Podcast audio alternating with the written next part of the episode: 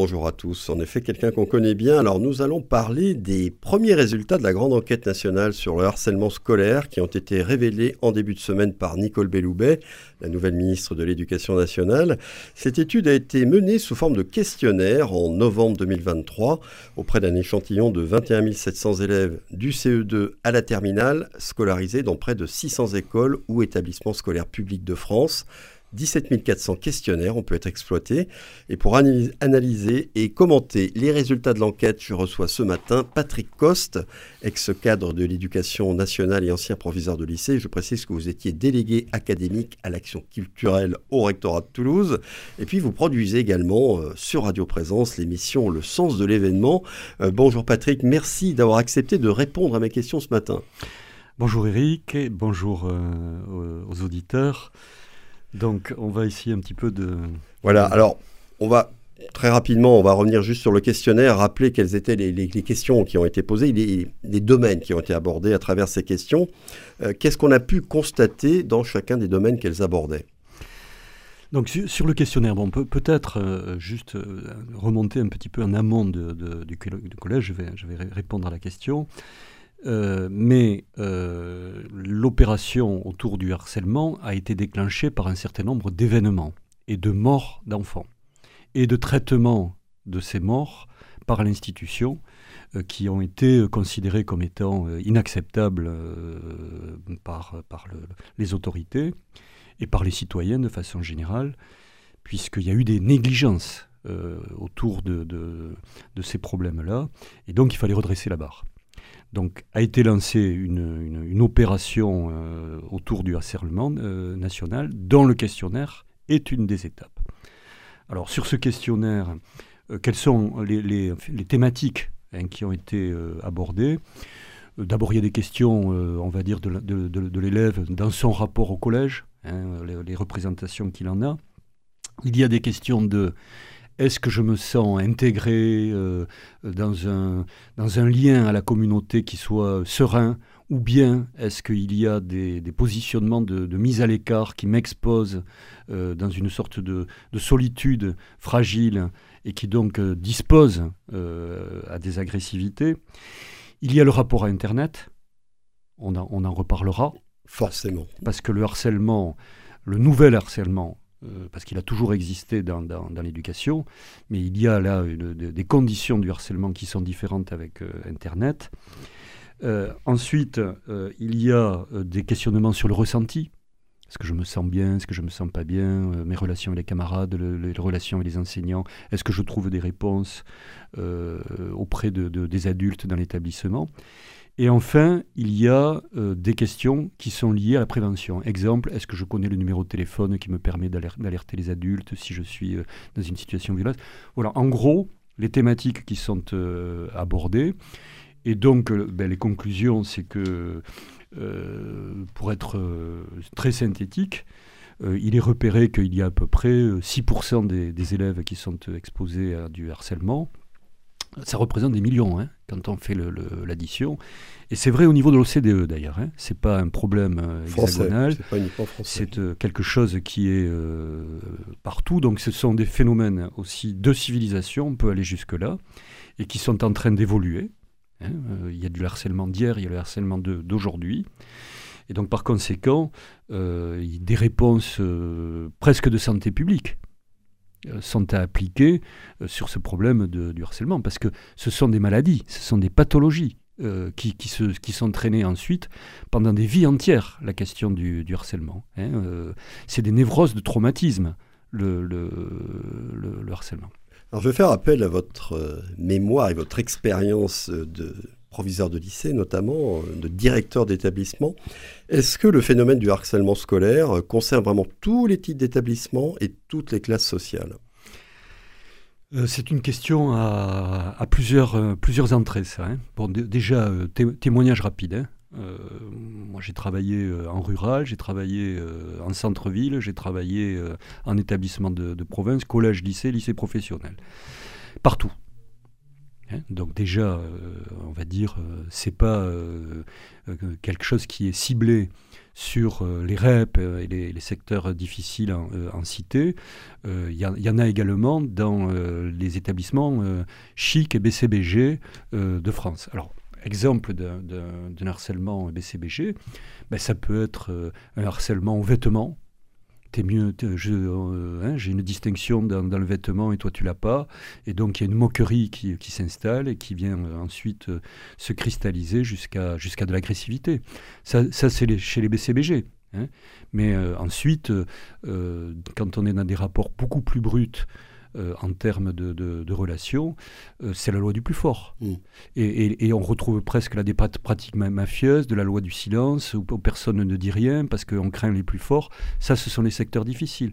Donc il y a des styles du harcèlement qui ne sont pas les mêmes. Et ça concerne autant le rural que l'urbain, les quartiers difficiles, qu'un collège dans une euh, petite ville de province. je, je, dis il y en a partout, donc il y a un dénominateur commun. Freud disait de l'enfance que c'était la perversité polymorphe. Hein. donc euh, il y a une cruauté, on va dire, euh, fondatrice. Mais ensuite, il y a des phénomènes de société. Et donc il y, a des différences en termes quantitatifs d'un lieu à un autre. Quand on est dans un contexte de conflictualité avérée, euh, bien entendu que ça se prête davantage à des phénomènes de harcèlement euh, que si on est euh, chez les bobos où ils sont surinvestis d'éducation. Donc le harcèlement va passer entre les lignes autrement que dans un contexte de conflictualité, sans aucun doute. Les chiffres que monte cette grande enquête nationale, est-ce que c'est euh, conforme à ce que vous aviez en tête euh, à l'époque où vous étiez encore en poste, qui est récent, euh, ou est-ce qu'il y a une évolution quand même vers une, certaine hausse tout de même des phénomènes de harcèlement? Alors, il est très difficile entre une observation empirique euh, fut-elle euh, un homme de terrain, je me suis déplacé, où j'ai été un 4-4 de, du fonctionnement du système, où je suis un peu passé partout, une observation empirique, si vous voulez, et puis une analyse chiffrée. Hein. donc, euh, je ne peux pas dire précisément est-ce qu'il y a adéquation entre ces chiffres et mon observation. Ce que je peux dire, c'est, je l'ai déjà indiqué tout à l'heure, c'est qu'il y a un, harcèlement ancienne manière et un, et un harcèlement nouvelle manière et le harcèlement, nouvelle manière, c'est que euh, on pouvait, le, harcèlement pouvait se transporter dans le quartier. Moi, je l'ai connu en zone difficile, par exemple, avec des phénomènes de bande et de territoire sur le, sur le quartier, dedans, dehors, qui circulaient. Donc, c'était pas simplement euh, dans l'établissement. Sauf que là, maintenant, on est sur un harcèlement qui, a traversé les murs du foyer par Internet. Donc il n'y a plus de lieu refuge. Et donc on est public, privé, et pas simplement euh, établissement territoire.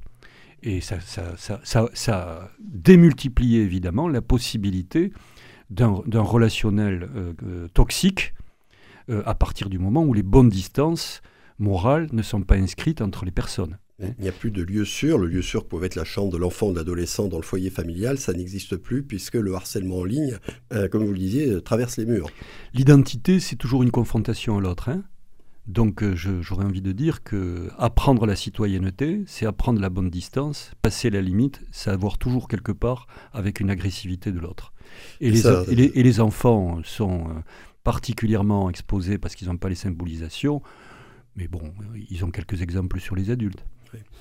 Donc ça, sans doute, ce phénomène du cyberharcèlement, lui, est probablement en hausse continue, on peut l'imaginer. par hypothèse, c'est évident.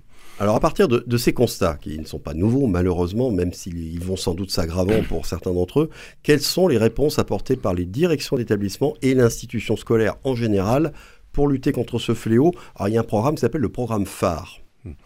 Alors bah, écoutez, euh, grande opération nationale, hein, parce qu'il y a eu un effet médiatique D'ailleurs, on peut se poser des questions hein, en termes de communication par rapport euh, au phénomène. Ce sont des questions euh, aussi euh, de politique politicienne hein, qui, se jouent. Mais passons là-dessus. soyons concrets par rapport à ce qui est prévu. Donc il y a un projet phare. Qu'est-ce que c'est? Bon, ben, il y a une charte qui a été rédigée au niveau ministériel qui développe tout un protocole que doivent exécuter euh, chacun des établissements qui doivent s'engager pour deux années en signant euh, ce, protocole.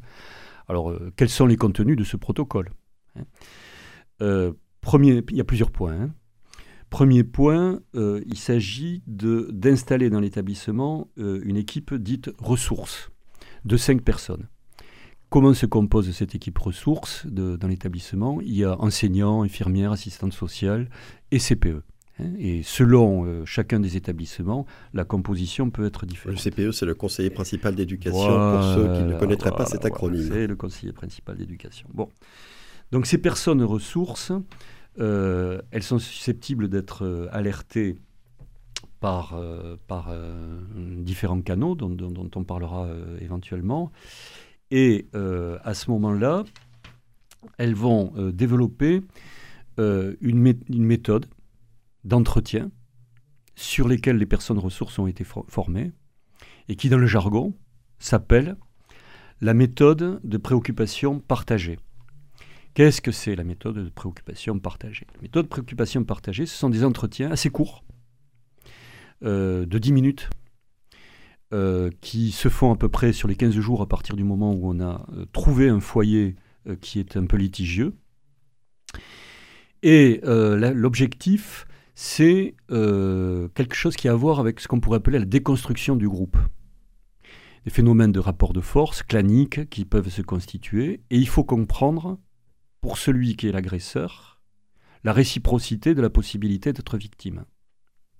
Donc autrement dit, c'est l'apprentissage de la réciprocité par des mots d'éducation qui permet d'être dans le rapport de reconnaissance entre la violence et celui qui l'a subi.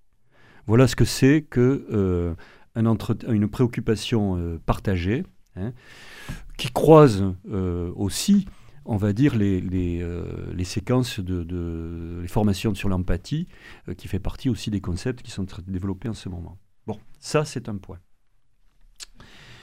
Deuxième entrée, on met en place dans l'établissement ce que l'on appelle des ambassadeurs de cette question. Et les ambassadeurs, ce sont des élèves.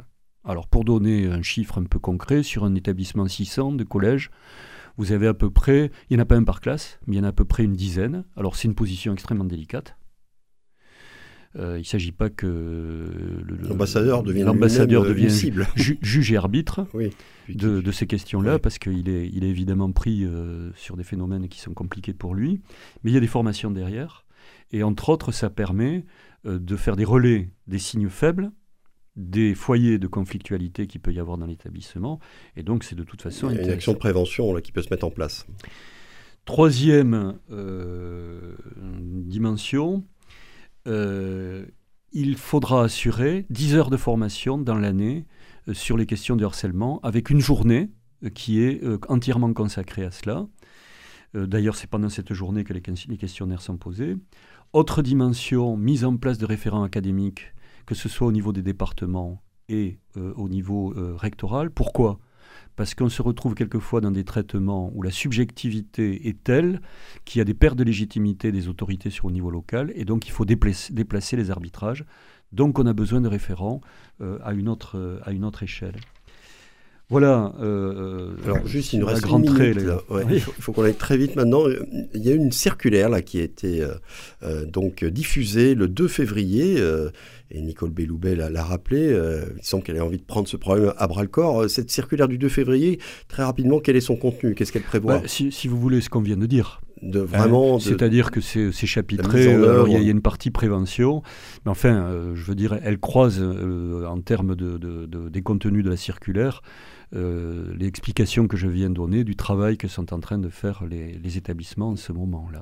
elle rappelle, hein, pour résumer, que la lutte contre le harcèlement scolaire est une priorité absolue, je cite, et donc ça détaille la mise en œuvre bah, de toutes les mesures que vous venez euh, d'énoncer euh, et qui résultent d'un plan interministériel qui a été présenté à la fin de l'été dernier.